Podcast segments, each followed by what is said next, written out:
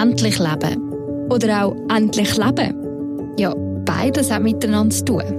Weil wenn wir wissen, dass das Leben endlich ist, dann können wir auch endlich leben. Und über den Zusammenhang zwischen Tod und Leben reden wir in diesem Podcast. Wir treffen Leute, die sich mit Tod, Sterben und Trauer auskennen. Und fragen, wie gehen sie mit ihrer Endlichkeit um? Ich bin Evelyn Gutknecht und für diese Folge «Endlich Leben» treffe ich Katrin Rösli. Sie ist 50, verheiratet, hat zwei erwachsene Kinder und lebt im Kanton Luzern. Und sie hat vor kurzem beschlossen, dass sie in Zukunft an einem Fest oder so nicht mehr sagt, was sie für einen Beruf hat. Weil sonst muss sie stundenlang nur über ihren Job reden. Katrin Rösli ist nämlich selbstständige Bestatterin. Und das mit voller Leidenschaft. Und was ich bei ihr auch spannend finde, früher war Katrin Dula als Geburtshelferin. Sie sieht viele Parallelen zwischen diesen beiden Jobs. Am Schluss, es muss einfach, es muss bei der Geburt stimmen und es muss beim Tod stimmen. Und wenn es dann nicht stimmt, dann hast du echt ein Problem. Weil man kann es nicht wiederholen, weder die Geburt noch der Tod. Ihr ist darum extrem wichtig, dass die Angehörigen gut begleitet werden. Da steckt sie ihr ganzes Herzblut drin. Als Bestatterin hat Katrin Rösli jeden Tag mit dem Tod zu tun. Sie sieht immer wieder tote Menschen, manchmal auch Kinder. Die Frage nach dem Warum darf sie sich da nicht stellen, sagt sie. Weil du hast nicht nur alte Leute, die sterben. Wir haben ganz viele junge Leute, die sterben. Und ich glaube, nur so kannst du auch gesund weiterarbeiten. Wie geht sie mit schwierigen Einsätzen um? Sie, die selber nicht gerne Blut sieht. Warum fährt sie als Bestatterin nicht ein schwarzes Auto und leitet auch keine schwarzen Kleider an? Was ist für die Angehörigen wichtig in den Stunden und Tagen nach dem Tod von einem geliebten Menschen? Über das und mehr habe ich mit der Katrin Rösli geredet. Katrin, ich bin da jetzt gerade reingekommen bei dir in deinem Bestattungsunternehmen, sagen wir so? Ja, kann man so sagen. da in Ebikon und als erstes habe ich gedacht, Wow, das ist überhaupt nicht das, was ich erwartet habe. Ein wunderschön, stilvoll eingerichteter Raum, sehr hell, schöne Möbel. Ich habe das Gefühl, bei allem hat man sich ein überlegt, warum stellt man das auf, wie stellt man es an, dass es schön wirkt. Ähm, es hat da hinten sogar noch eine kleine Spielecke für Kinder mit einem Schaukelpferd und so. Also, das ist überhaupt nicht das, was ich mit einem Bestattungsinstitut in Verbindung bringe. Hörst du mal so Reaktionen, wenn Leute hier hinkommen? Ja, das hören wir doch noch etwa. Sie hat, äh, letztes Mal ist jemand da drinnen gestanden und hat gefragt, was wir denn hier verkaufen. Eben, man hat wirklich das Gefühl, ja. man kann da etwas kaufen, es hat da schöne Deko-Sachen. Es ist, äh, ja, und vor allem, es ist halt auch hell und ich glaube, das bringt man nicht in Verbindung ähm, mit einem Bestattungsunternehmen. Mhm. Genau. Und es ist auch sehr zentral, also wir sind hier in Ebiken im Kanton Luzern und es ist direkt an der Straße, also falls man mal etwas hört, dann sind das die, Stra äh, die Autos, die hier vorbeifahren, aber es ist für euch natürlich sehr positiv, so zentral einen zentralen Standort habe ich mich an.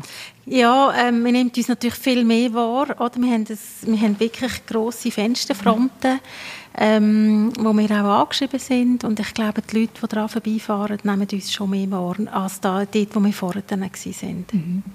Jetzt ist Montagmorgen am 9 Uhr, wo wir uns hier treffen. Ähm, was steht bei dir so an an einem Montagmorgen? Was ist so der typische Montag im Leben einer Bestatterin? Es gibt keinen typischen Montag.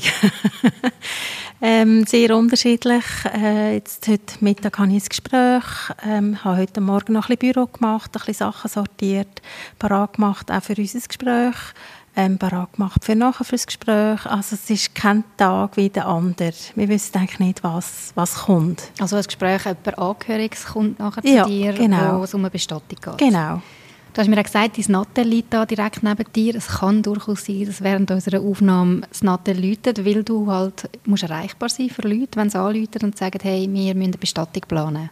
Kann sein, es ist aber auch manchmal auch sehr ruhig. Und dann kann es wieder sein, dass man zwei, drei Telefone gerade nacheinander hat. Also es ist sehr unterschiedlich und ich habe es jetzt auf lautlos und äh, wenn etwas sein würde ich dann das, würdest du das auch merken, ja. Jetzt eben, jeden Tag sterben Menschen, sprich euer Geschäft läuft ja eigentlich jeden Tag. Also da gibt es kein Wochenende, oder wie muss ich mir das vorstellen? Wenn jetzt an einem Samstag ähm, jemand Angehöriges euch erreichen will, weil eine Person gestorben ist und man will ähm, Beerdigung und alles planen, dann musst du erreichbar sein. Oder haben die da Pickendienst? Ja, wir sind also wirklich 24-7 sind wir erreichbar. Ich habe das Glück mit meinem Team, dass sie auch ab und zu das Telefon übernehmen können. Das heisst, dass ich auch einmal im Monat mal ein pickefreies Wochenende habe, was ich natürlich auch sehr genieße. Ähm, ja, äh, aber sonst sind wir eigentlich immer erreichbar. Also, also es kann, kann man immer sein, anrufen. dass am 10, 11 Uhr am Abend ja. dein Nattel läutet genau. und du dann musst ausrücken oder was ja. machst du dann als erstes Mal? Ähm, mal abklären, ähm, um wer es geht. Wo ist denn die verstorbene Person? Wo ist sie verstorben? Was brauchen die Angehörigen? Und dann entscheiden wir miteinander, entscheiden, was der nächste Schritt ist. Mhm. Ich möchte dann noch, ein bisschen später in diesem Gespräch ein bisschen mehr auf dich zu sprechen kommen, vor allem auf deine Geschichte. Weil, so viel kann ich schon mal sagen, ich habe wie gewusst, ich würde gerne mit einem Bestatter oder einer Bestatterin mal reden für diesen Podcast und habe angefangen zu googlen und dann bin ich auf dich gekommen, weil du eben so eine spezielle Geschichte hast. Du bist einmal Dula gewesen, also Geburtshelferin und da möchte ich dann nachher mega gerne darauf zu reden kommen. Aber jetzt zuerst einmal noch ein bisschen zu, zu deinem Beruf als Bestatterin. Ich kann sagen, was ich bis jetzt so ein bisschen für ein Bild habe von, von diesem Beruf oder auch für Erfahrungen mhm. gemacht habe. Und zwar habe ich auch schon in meinem näheren Umfeld Leute verloren und dann ist es eben darum gegangen, jetzt den Bestatter kommen zu lassen. Und dann ist meistens einfach telefonisch, hat man dem Bestatter angerufen und gesagt, so, ähm, eben die und die Person ist verstorben, man muss sie dort und dort abholen. Aber es war eigentlich sehr so ein, ein sachlicher Kontakt gewesen, auch eher so, es sind immer freundliche Männer gewesen, aber eher so ein bisschen kühl und wirklich mehr so darum gegangen, die Facts in Erfahrung zu bringen wenn ich dich so anschaue und jetzt der Ort, wo ich da bin, habe ich das Gefühl, bei dir geht es nicht einfach um Facts, ähm, sondern ich habe wirklich das Gefühl, bei dir ist man so, bei dir geht es um mehr. Weißt du, was ich meine? ja, genau. Also es ist natürlich, es kommt darauf an, in welchem Kanton das jemand verstirbt. Oder? Mhm. Es gibt Kantone, wo ähm, wie Bestatten vorgegeben sind, also jetzt Stadt Zürich oder Basel oder ähm, Tessin auch, St. Gallen, ähm, wo die Bestatter wie ähm, von der Gemeinde aufgeboten werden oder mhm. von der Stadt natürlich. Also eben, wo man sich nicht selber kann Nein, wo man sich nicht selber kann. Also man kann schon selber aussuchen, aber die Kosten laufen dann natürlich auch über die mhm. Angehörigen. Und bei uns in Luzern ist es so, dass also wirklich jede Person kann den Bestatter selber aussuchen kann. Ähm, wir machen natürlich auch durch das wir Gespräche führen, wir gehen einbetten, also sprich, wir legen die Person in den Sarg, wir bringen sie ins Krematorium, wir machen Leitzirkular, Todesanzeigen, wir feiern Trauer ähm, feiern, Abschiedsfeiern wir, äh, anbieten. Also wir sind wirklich so ganzheitliches Bestattungsinstitut. Wir machen wirklich ein ganzes alles. Package genau. Also es geht nicht nur genau. darum, die verstorbene Person abholen, einsorgen und irgendwann zum Friedhof bringen, sondern viel mehr rundherum. Ja, genau. Also wir machen wirklich wie, wie alles, ja. Ist dir das ein bisschen mehr Konkurrenzdenken da? Weißt, weil sich die Leute selber aussuchen welche Bestatter sie das nehmen? auf jeden Fall, natürlich. Dass man sich auch ein bisschen mehr muss präsentieren das und ist, zeigen, was man alles so. ja. zu bieten hat. Ja, das ist auf jeden Fall so. Und ähm, ich glaube, ähm, es ist aber, wir sind aber auch alle gesund unterwegs, denke ich. Ähm, es ist doch ein schönes Miteinander zu arbeiten. Ähm, wir, wir einander respektieren, das mhm. auf jeden Fall, ja. Jetzt eben nochmal so ein bisschen auf die Aufgaben des Bestatter. Also nehmen wir jetzt mal an, das Telefon läutet, jemand läutet an und sagt, ähm, eine Person ist im Spital verstorben und dann, was musst du alles machen? Dann muss man mal zuerst wissen, ist wirklich eine Person freigegeben. Auch in einem Spital muss eine Person freigegeben sein, dass, dass wir sie können gehen abholen können. Also was bedeutet das freigegeben? Freigegeben, dass die Angehörigen sagen, sie möchten eigentlich nicht mehr im Moment, ähm, der, dass die Person auf der Station ist, dass sie dürfen Kühle gehen Und dann haben wir auch den Zugang mhm. zu der verstorbenen Person. Wir schauen ähm, vorgängig eigentlich schauen, dass wir das Gespräch können, ähm, hier im Geschäft machen können wenn es natürlich ein Unfall ist oder ein außergewöhnlicher Todesfall, ist das in dem Moment nicht gerade möglich. Mhm. Dann wird es im Nachhinein gemacht, das Gespräch. Mhm. Aber in der ersten, ersten Situation ist es so, dass wir eigentlich abklären, wo ist die verstorbene Person, wer ist es, ähm, wenn wir gerade müssen abholen wie groß, wie schwer, ähm, gibt es eine Aufbahrung, äh, Erdbestattung oder Kremation, das sind so ein die, wie ist der Zugang zu einem Haus, wenn wir privat gehen müssen, kommen wir einfach ins Haus oder sind wir mit, äh, gibt es irgendwelche Hindernisse wie Stegen oder dass wir aussen durch müssen am Haus. Mhm. Also einige Fragen, die man da im Vorhinein schon in dem ersten Telefonat klärt. Und dann ist es so weit, du gehst zu einer verstorbenen Person und also ich stelle eben, du hast gesagt, man muss ja die Person dann irgendwie rausbringen? Also erstens mal aus dem Bett und dann aus dem Gebäude. Jetzt du als Frau, wie ist das so? Also rein jetzt vom Lupfen, weißt Je nachdem. Wir haben natürlich ganz viele Hilfsmittel, oder? Mhm. Also gerade wenn wir privat gehen, gehen wir ja nicht wirklich mit dem Sarg, außer es geht eben rein. Ähm, dann gehen wir mit der Bahre und je nachdem, wie schwer jemand ist, tun wir noch zusätzlich jemanden aufbieten. Wir sind immer das Zweite. Mhm. Und ähm, haben es bis jetzt eigentlich immer geschafft. Außer es ist jemand sehr gross, sehr schwer, dann mhm. müssen wir natürlich das Zweite, äh, respektive das Dritte vorbeigehen. Und dann, was passiert als nächstes? Also, ihr seid bei dieser verstorbenen Person und dann? Also wir gehen jetzt davon aus, dass jemand daheim verstorben ist. Mhm. Verstehe ich dich richtig? Je nachdem, ja, ja. wir können jetzt das Beispiel mal nehmen. Ist verstorben. verstorben. Dann schaut man das erste Mal, hat es Angehörige? Wie geht es diesen Angehörigen? Wie sind sie unterwegs? Was brauchen sie von uns? Mhm. In erster Linie. In der Regel ist dann, je nachdem, ist die Polizei noch dort oder die Polizei ist dann schon gegangen. Dann haben wir für die Angehörigen auch noch ein bisschen mehr Zeit. Also ist dann immer eine Polizei vor Ort? Wenn, wenn es jetzt ein außergewöhnlicher Todesfall ist, dann ist schon die Polizei noch dort, genau. Aber, Aber nehmen wir an, es ist jemand Älteres, wo, wie man mal gewusst ja, hat, genau. ist jetzt so in den letzten Stunden, dann ja. ist nicht eine Polizei rum. Nein, nein. Also gerade jetzt, wenn eine Krankheitsgeschichte mhm. vorausgeht und, und man weiss, es ist jemand in der terminalen Phase, dann natürlich nicht, ja. Mhm. Ähm, und dann schauen wir wirklich, was brauchen die Angehörigen, wie, wie ist der Zustand von der verstorbenen Person, was müssen wir noch machen, was möchten die Angehörigen mit uns machen, zum Beispiel waschen, anlegen, Kleider raussuchen. Dann ist das so der Schritt, den wir äh, eigentlich machen, wenn wir ankommen. Mhm. Genau. Da können dann so wirklich die Angehörigen auch mithelfen? Ja, mhm. ja. Und bei uns ist es wirklich so, also 95 Prozent der Angehörigen helfen wirklich mit. Manchmal äh, dass sie es gar nicht groß merken, dass wir ihnen einen Waschlumpen in die Hand geben, ob sie ihn mal kurz haben können. Und plötzlich sind sie wirklich auch im, in dem Waschen innen, also ohne, dass sie das gerade merken. Ähm, und ich glaube schon, dass wenn wir Frauen, wir sind, wir sind nicht ein reines Frauenteam, aber wir sind viele Frauen, die natürlich mhm. gehen, wir haben auch Männer im, im Background, aber wenn wir Frauen am Waschen sind von jemandem Verstorbenen, sind viele Angehörige, die merken, ah, das kann eine Frau auch, dann kann ich das auch. Okay, ja. Und ähm, so die Dynamik, die aufkommt, wenn man so zusammen am Waschen ist oder am Parat machen, ist etwas Wunderbares. Was spürst du denn da so? Ja, einfach so ich, ganz viel Liebe eigentlich, dass man wirklich jemanden bis zum letzten Weg begleiten, bis über den Tod raus für die Pflege und für die achtsame Aussuche auch von den, von den Kleidern ähm, mhm. begleiten. Gibt es auch Angehörige, die sagen, oh, das schaffe ich nicht, ich will jetzt da aus dem Raum rausgehen, wenn du die verstorbene Person waschen Gibt es auch, aber eher selten. Mhm. Es gibt es und die dürfen sich das auch rausnehmen, mit den Türen angelehnt lassen. sie dürfen wirklich auch äh, das Zimmer verlassen. Vielleicht kommen sie dann wieder rein, güchseln mal rein.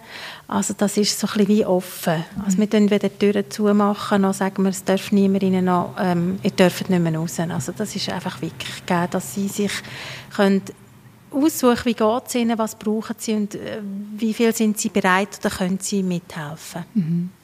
Jetzt das die ist ja ein Beispiel von also ich nehme an, wenn jemand die stirbt, lässt man den verstorbenen Körper nicht so lange die oder? Weil sie ja irgendwann einfach anfängt zu schmecken.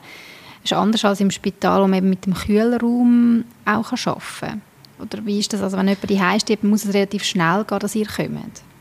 Nicht unbedingt. Also es kommt natürlich auch ein bisschen auf die Jahreszeit drauf an, aber ich denke, auch wenn es warm ist, kann man eine verstorbene Person gut einen Tag daheim haben, manchmal auch zwei. Es kommt wirklich ein bisschen auch die Umgebung darauf an. Ist es gerade neben einem Bauernhof? Ist es, ähm, äh, da kann man gut lüften. Also es ist, es ist so ähm, ganz vieles, was zusammenhängt. Mhm.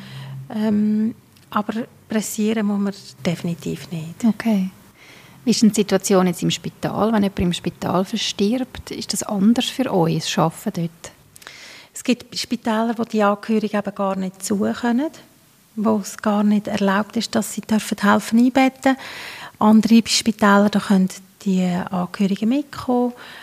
Ähm, ist in dem Sinn nicht viel anders als daheim. Es ist vielleicht für uns ein bisschen einfacher, wenn wir keine Stege ähm, müssen überwinden oder? Also, mhm. Also, dass dort wirklich alles mit dem Lift geht. Mhm. Und dann ist es eben so weit, die, die verstorbene Person ist gewaschen worden, man hat äh, ihre Kleider angelegt, die man können aussuchen Was passiert dann? Dann tun wir, wie gesagt, waschen, anlegen, wir tun sie in den Sarg rein und auch dort tun uns die Angehörigen vielfach helfen. Es sind manchmal drei rum, manchmal sind es mehr. Und dann tun wir wirklich liebevoll die Person in den Sarg hineinlegen.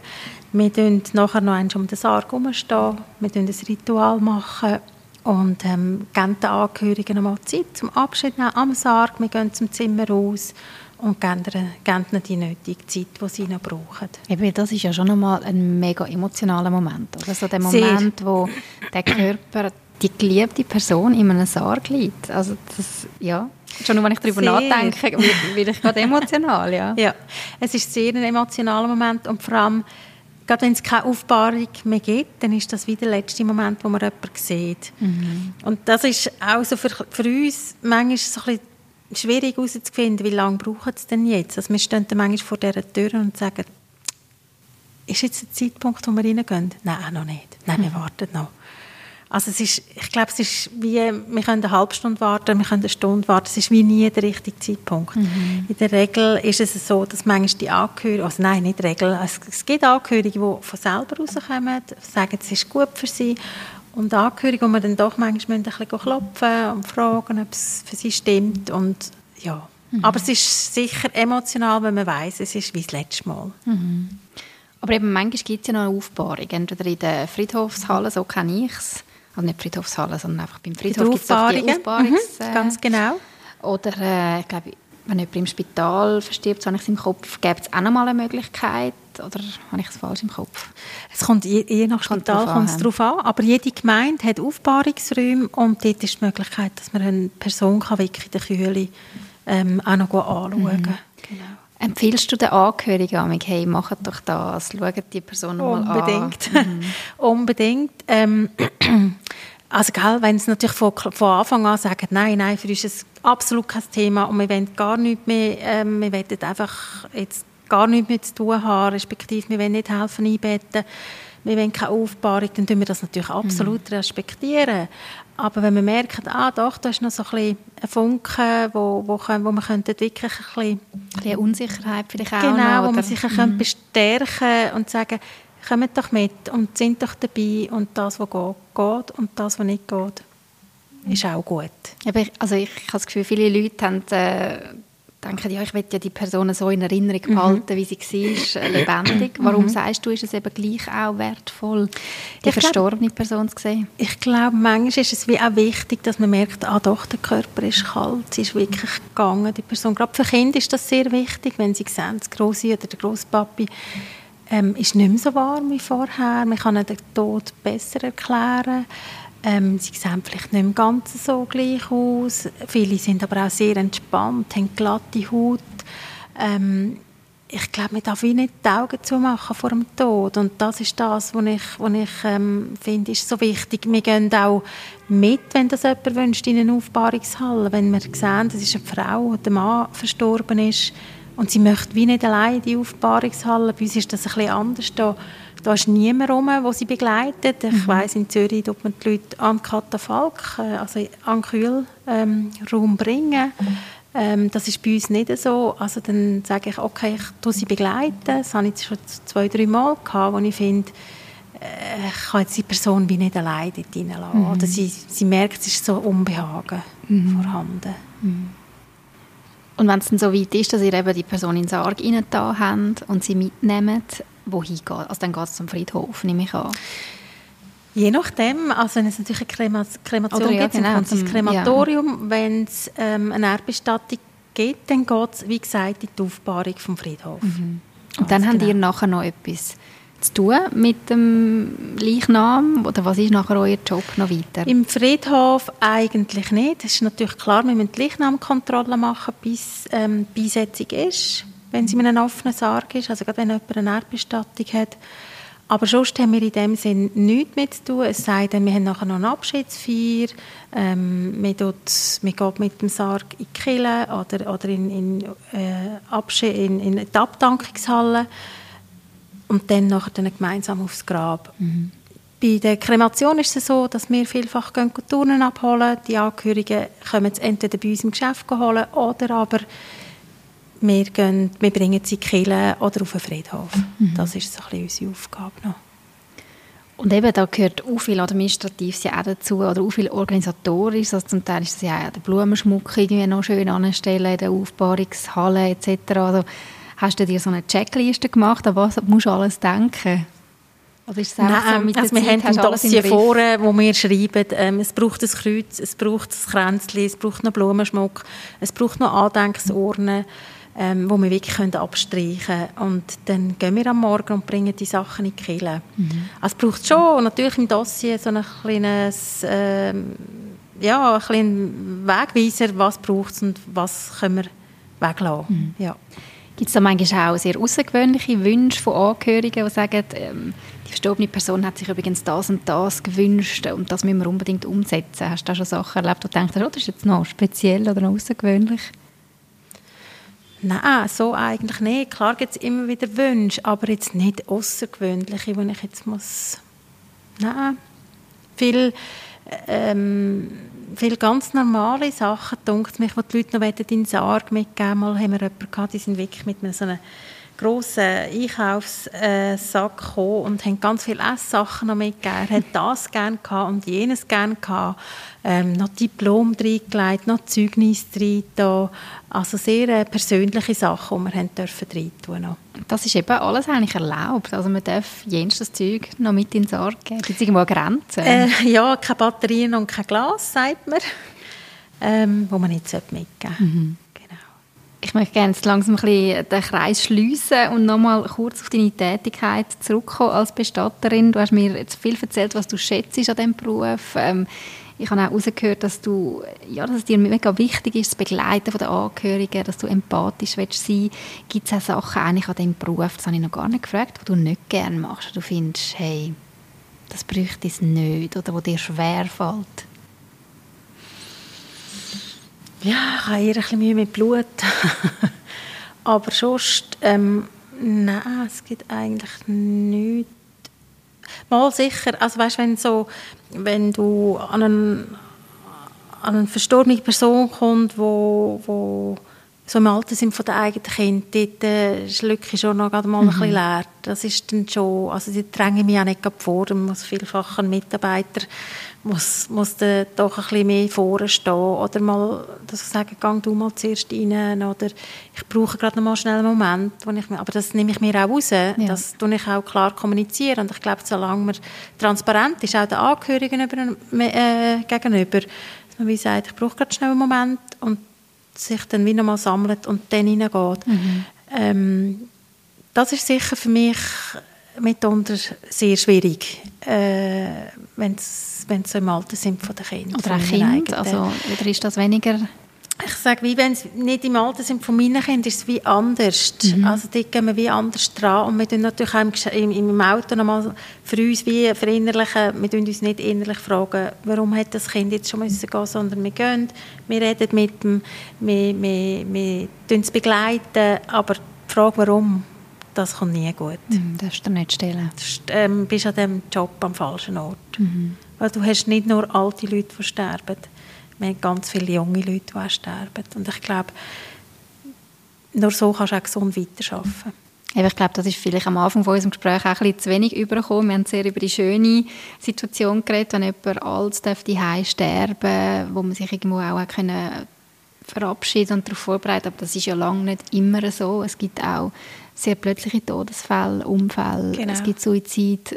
Wie gehst du mit dem um? Äh, bei der Herrenfahrt ist wirklich so mein inneres Mantra, es braucht uns jetzt und da gehen wir hin. Also ich denke, je nachdem eben ein Suizid, ein Unfall, da sind schon so viele Leute involviert, da kommt ähm, äh, der Krankenwagen, wenn, wenn es noch muss, die Feuerwehr, das Care-Team, Polizei.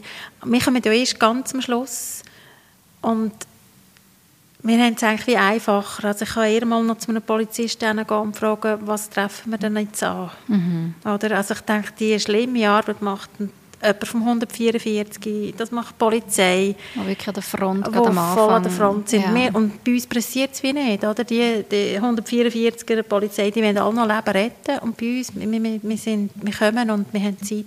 Dann ist es vorbei eigentlich, oder? Genau. Und von dem her, ähm, und auch bei schwierigen Situationen wirklich einfach innerlich mir sagen, äh, sagen wir, sage ich mir, ähm, es braucht uns, wir sind gerufen worden, wir gehen. Wie kannst du abschalten nach so einem Einsatz? Oder jetzt eben, du hast gesagt, du siehst nicht gerne Blut. Ich nehme an, du wirst jemand mal Blut Ja, sehen. natürlich, ja. Also wir decken natürlich auch viel ab, oder? Ich denke, abdecken hilft, dass man äh, auch wenn jemand ähm, mit Blut auf dem Körper hat, ähm, dass man abdeckt und so Säuferli von davon waschen. Nicht alles aufs Mal Ja, muss sehen genau, genau. Ich glaube, Mhm. da muss man einfach für sich auch äh, sich ein bisschen schützen und das haben wir bis jetzt gut hinbekommen. Und das Abschalten ist, wir gehen zurück ins Geschäft, wir fragen vielfach noch fragen, was könnten wir noch besser oder hätten wir besser können machen äh, was nehmen wir mit heim, was können wir jetzt wirklich gut hier im Geschäft lassen. Ähm, es hat mich also bis jetzt in diesen sechs Jahren eigentlich noch nie etwas, eine schlaflose Nacht gekostet. Also nicht jobmässig. Ja. Genau. Hast du das Gefühl, ist das auch eine Typenfrage? Bist du eher jemand, der dann kann besser loslassen oder abschalten? Oder kann man das einfach auch ein bisschen lernen? Ich weiß nicht, nein, ich glaube, Leben loslassen ist nicht gerade so meins. Mhm. Aber ich, ich glaube, wie, das muss man in diesem Beruf, sonst überlebt man nicht. Jetzt ist es ja schon noch speziell, finde ich. Ähm, du hast mir am Telefon, als wir das Vorgespräch geführt haben, erzählt, du bist schon immer eigentlich fasziniert von Friedhöfen. Und schon als Kind hättest du den Traum gehabt, Bestatterin zu werden. Erzähl mal. Ich mag mich nicht so erinnern, meine Mutter hat es nur gesagt, als ich mich selbstständig gemacht habe, hat sie gesagt, Jesus, nein, du hast schon in der zweiten Klasse gesagt, du willst Totengräberin werden. ähm, habe aber immer ein Faible für Friedhöfe gehabt und immer noch. ähm, und der Beruf hat mich einfach immer wieder fasziniert und hast natürlich einfach auch von der familiären ähm, Seite nicht können umsetzen und habe dann lang, lang, lang auf dem Büro gearbeitet, nachher eine Dula-Ausbildung noch gemacht, als Dula nebendran gearbeitet, nebst dem Bürojob.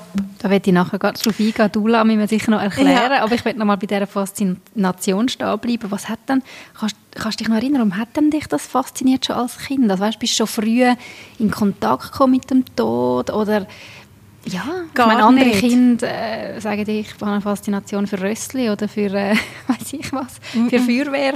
nein, weder Feuerwehr noch Rössli noch Barbie-Puppe, nein.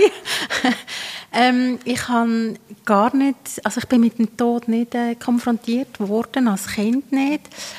Ich habe, ähm, ich weiß, dass mein Großvater ein Jahr vor meiner Geburt gestorben ist und ich bin irgendwie klingt ganz schräg, aber einfach extrem verbunden mit dem. Also er kommt mir heute ganz viel in den Sinn.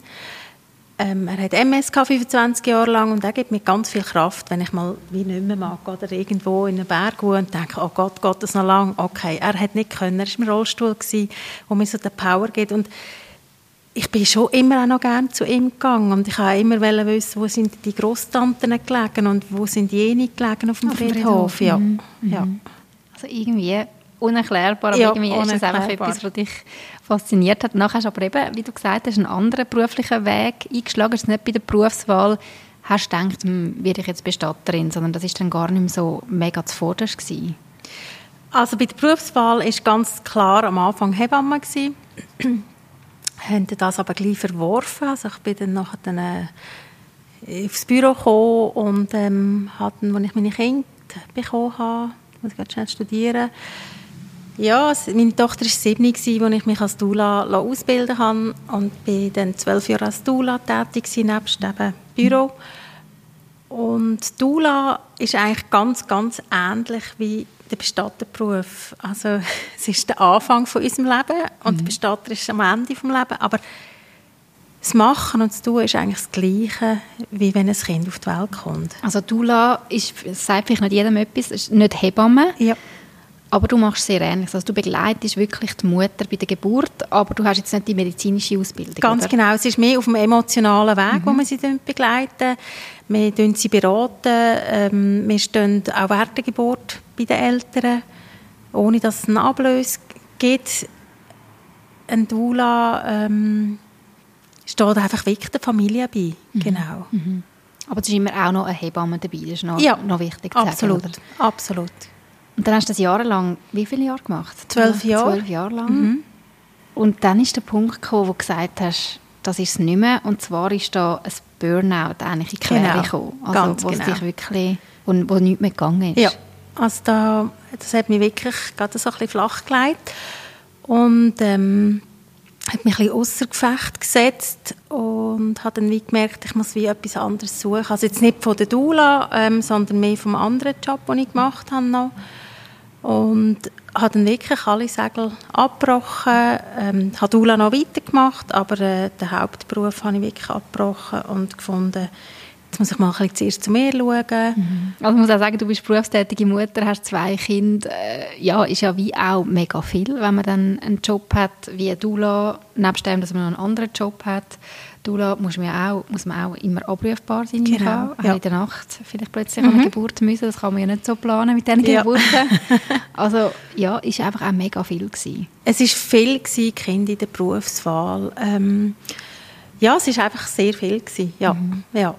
Und ja, habe mir dann wie gesagt, okay, ich gebe mir ein Jahr wie Zeit.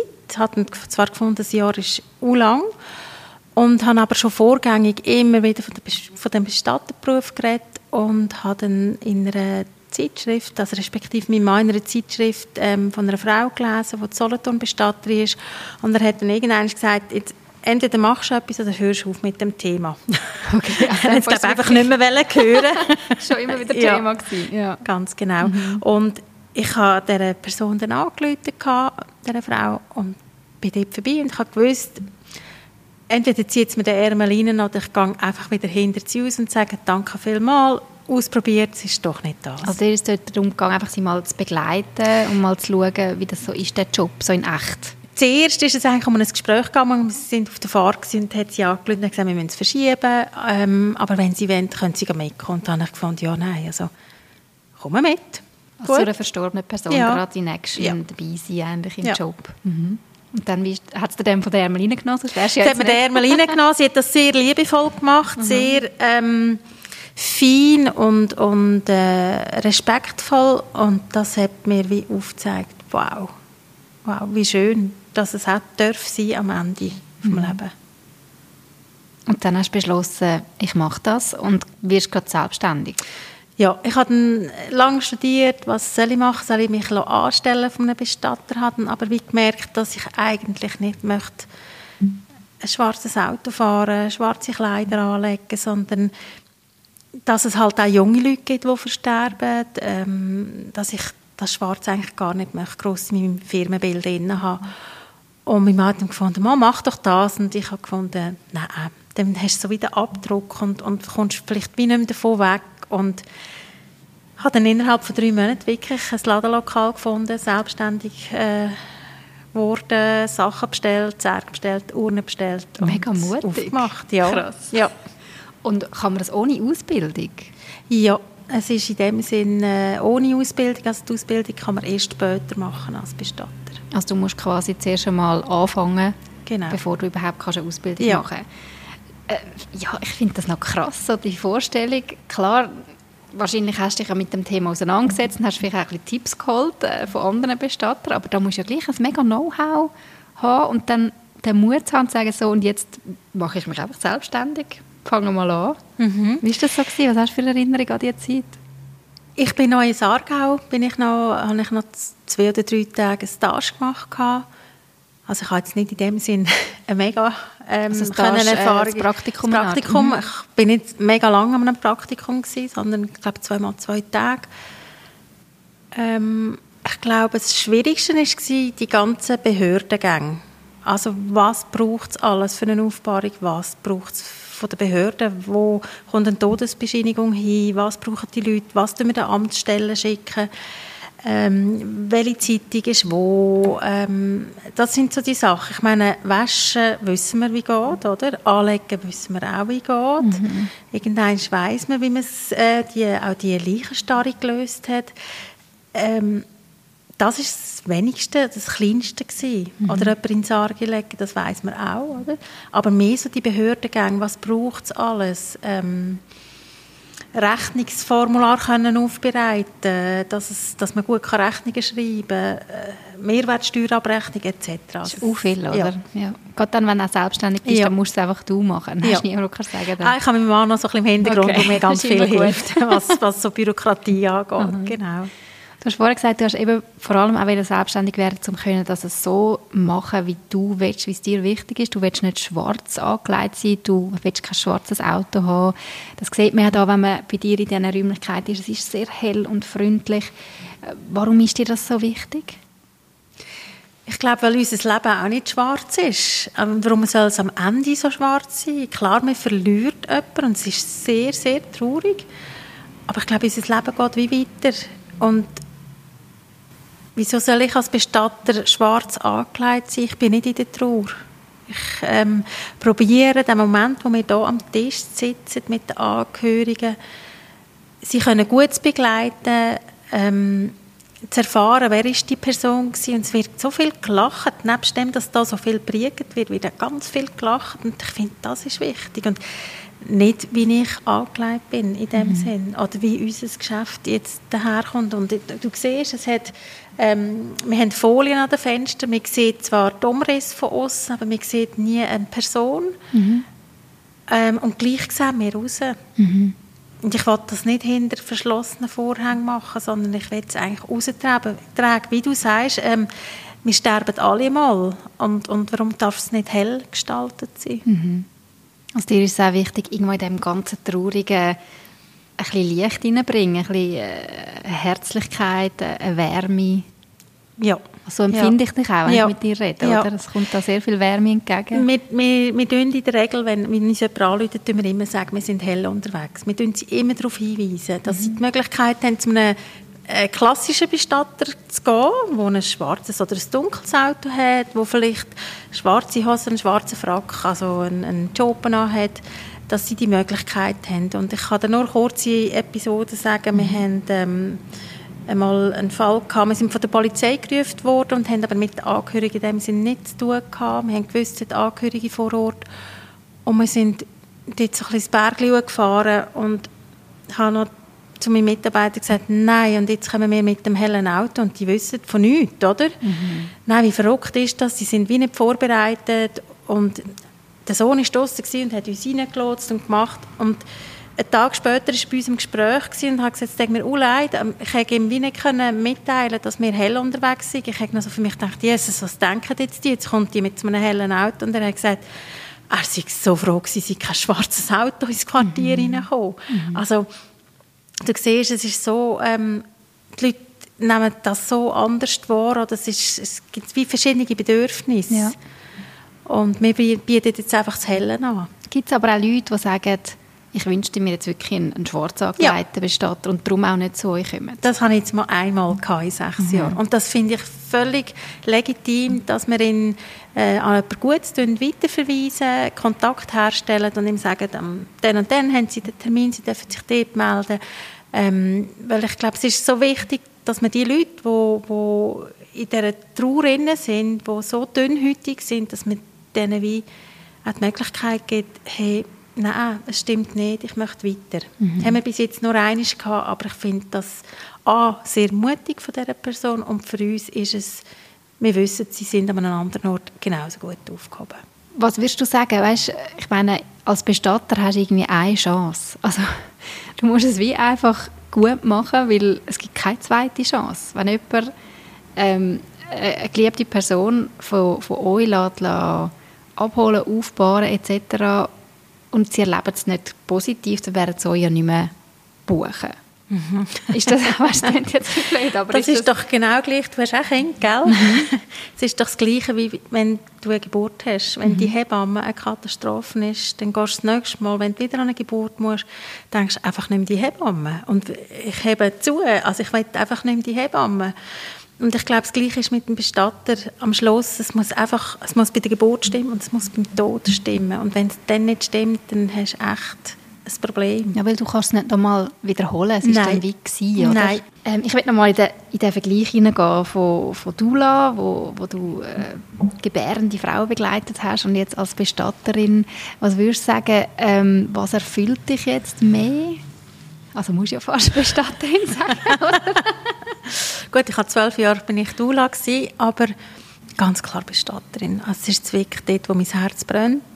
Ähm, was macht es aus? Was ist das, was dich so zum, was dich so fasziniert und was du so liebst an diesem Job?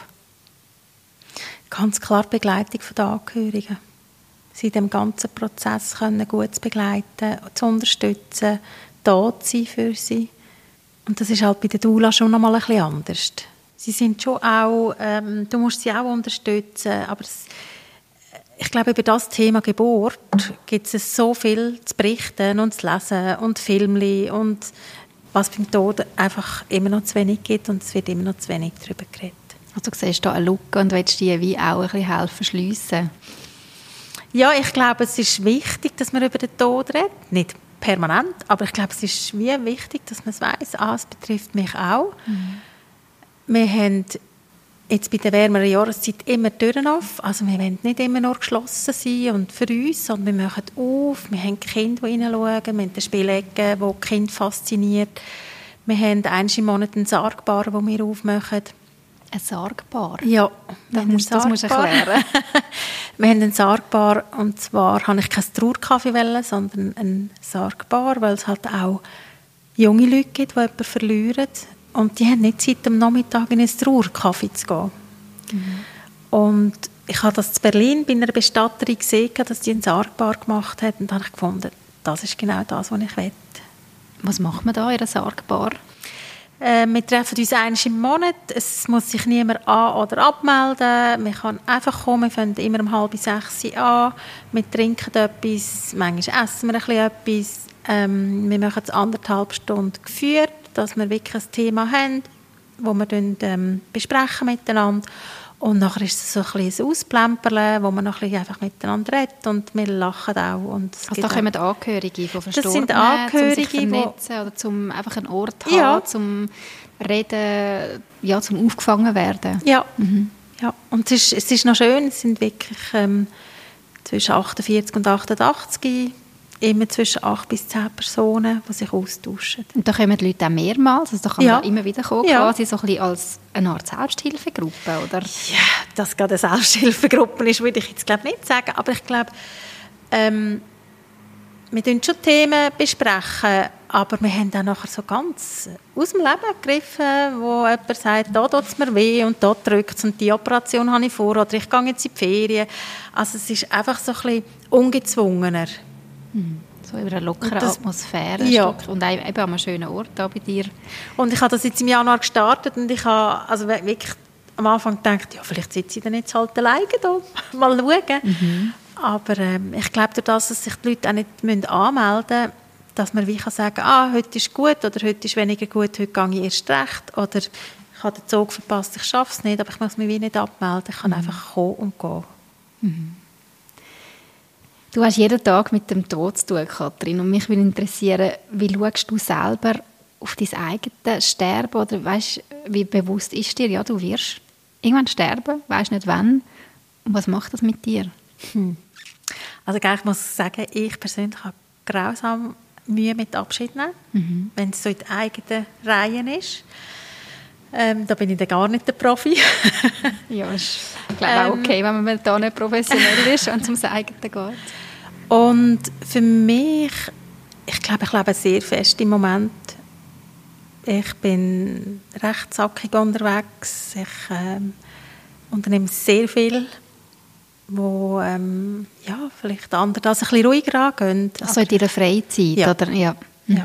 Was unternimmst du denn so? Kino, Velofahren, Wandern, ähm, Tanzen, also mit Freunden treffen, und hat das damit zu tun, dass du dein Leben willst, voll auskosten und geniessen jetzt gerade weil du das Bewusstsein hast, es ist irgendwann fertig, oder hast du das schon immer gehabt? Ich war sicher schon eher immer ein eine umtriebige Person gewesen, aber ich glaube, das hat es wie nochmal verstärkt. Wo ich ähm, finde, ja, warum nicht? Machen wir. Mhm. Also, ja. Was ist dir wichtig, so, eben du, du weißt jetzt, was Angehörige brauchen, ähm, wenn es darum geht, Abschied zu nehmen, was ist dir selber dann mal wichtig, wenn du wirst gehen? Was, ja, also wenn ich da, gehe oder ja, wenn Angehörige nein, von mir... Ah, wenn ich muss gehen? Yes, geht gar nicht. Das müssen die anderen entscheiden. Mhm. Da habe ich wie nicht ähm, jetzt gross Wünsche oder so. Also mal, ich will keine Aufbahrung in einem, in einem öffentlichen, an einem öffentlichen Ort, wenn dann daheim. Aber sonst, nein, habe ich nicht so konkrete Wünsche, oder? Ja. Taschen vielleicht ins Wasser. Ich bin ein extremer Wassermensch. Ich gehe mhm. gerne schwimmen und bin sehr gerne im See. Das wäre für mich vielleicht noch etwas, was ich mir vorstellen könnte. Aber ich glaube, ich mache es ganz einfach und lasse meine Angehörigen entscheiden. Mhm.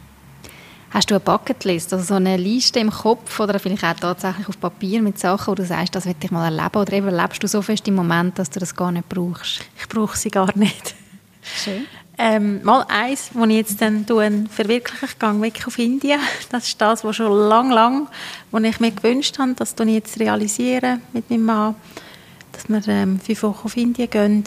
Aber sonst, nein, ich lebe wirklich, ähm, ich lebe recht intensiv und darum glaube ich, braucht es das wie nicht für mich, ja. Mhm.